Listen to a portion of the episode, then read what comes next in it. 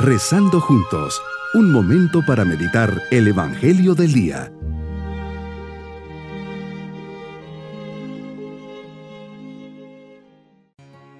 Me alegra mucho saludarles en este día, domingo de la vigésima novena semana del tiempo ordinario. Comenzamos este día poniendo a nuestra familia bajo la protección de Dios. Señor, quiero orar, quiero estar contigo, quiero ver tu rostro, Señor. Quiero entrar en tu corazón y descubrir todo el amor que tienes por mí. Sé muy bien lo indigno que soy, pero confío en ti y por eso me acerco a tu presencia. Toma mi vida entera, pongo en tus manos todos mis deseos y mis ilusiones, mis preocupaciones y necesidades. Tú conoces todo, por eso me arrodillo delante de ti para adorarte, escuchando tus palabras que son espíritu y vida. Meditemos en el Evangelio de San Marcos capítulo 10 versículos 35 al 45. El Evangelio de hoy nos dice que los hijos del Zebedeo, Santiago y Juan, te dicen, Maestro, queremos que hagas lo que vamos a pedirte. Les pregunta, ¿qué queréis que haga por vosotros? Ellos te contestan, concédenos sentarnos en tu gloria, uno a tu derecha y el otro a tu izquierda. Pero les replicas, no sabéis lo que pedís. ¿Sois capaces de beber el cáliz que yo he de beber o de bautizaros con el bautismo con que yo me voy a bautizar? Y te contestan, lo somos. Pero les dices, el cáliz que yo voy a beber, lo beberéis, y os bautizaréis con el bautismo con que yo me voy a bautizar. Pero el sentarse a mi derecha o a mi izquierda no me toca a mí concederlo.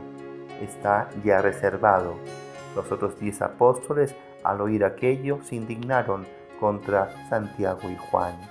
Entonces Jesús los reúne y les dice, Sabéis que los que son tenidos como jefes de las naciones las dominan como señores absolutos y sus grandes las oprimen con su poder.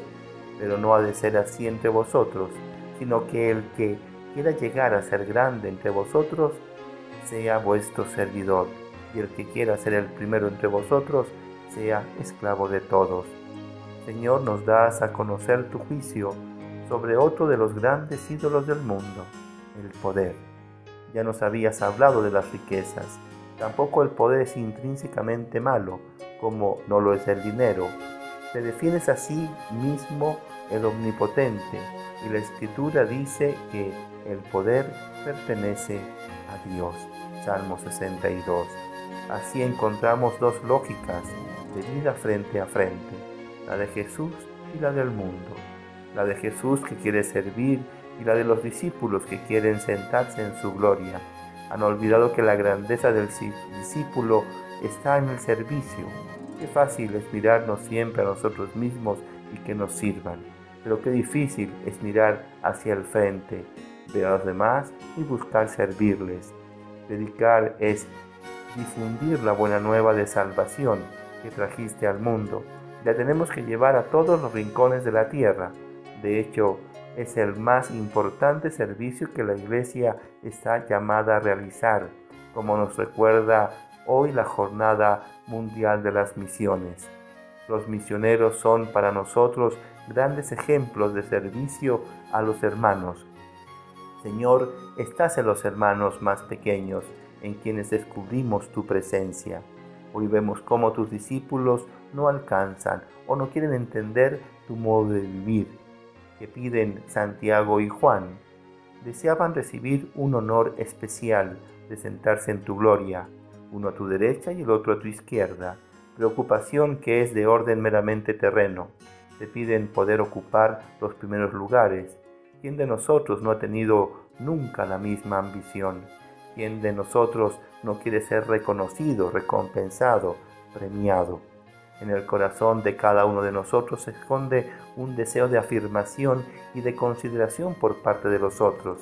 Deseamos ser tenidos en cuenta y apreciados y esto se obtiene más fácilmente si ocupamos los primeros puestos. Vemos cómo los apóstoles no son inmunes a todo esto. Es más, parecen todavía fascinados o quizá inconscientes, pero no te dejas turbar por esta petición, pero les enseñas que solo el que está dispuesto a amar dando la vida y sirviendo a los otros es digno de ocupar los primeros puestos en el reino de Dios. Señor, cuánto nos agradan los primeros lugares, los primeros puestos, lugares de honor, el estar a la vista de todos, el sobresalir, pero debo reconocer que todo esto no vale en tu reino. Allí tú, que te sientas en lo más alto, te has convertido en el servidor de todos. Haz que tu humildad confunda mi orgullo y mi amor propio.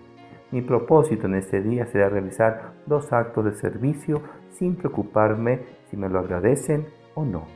Mis queridos niños, Jesús nos enseña que el buen cristiano está llamado a servir, a buscar lo mejor de los otros. Servir es reinar, pero para muchos creen que poder reinar es servirse de los demás, aprovecharse de ellos y explotarlos. El buen cristiano no piensa así, por el contrario, mientras más poder y posibilidades tiene, es para ayudar más a los demás. Y nos vamos con la bendición del Señor. Y la bendición de Dios Todopoderoso, Padre, Hijo y Espíritu Santo, descienda sobre todos nosotros. Bonito domingo.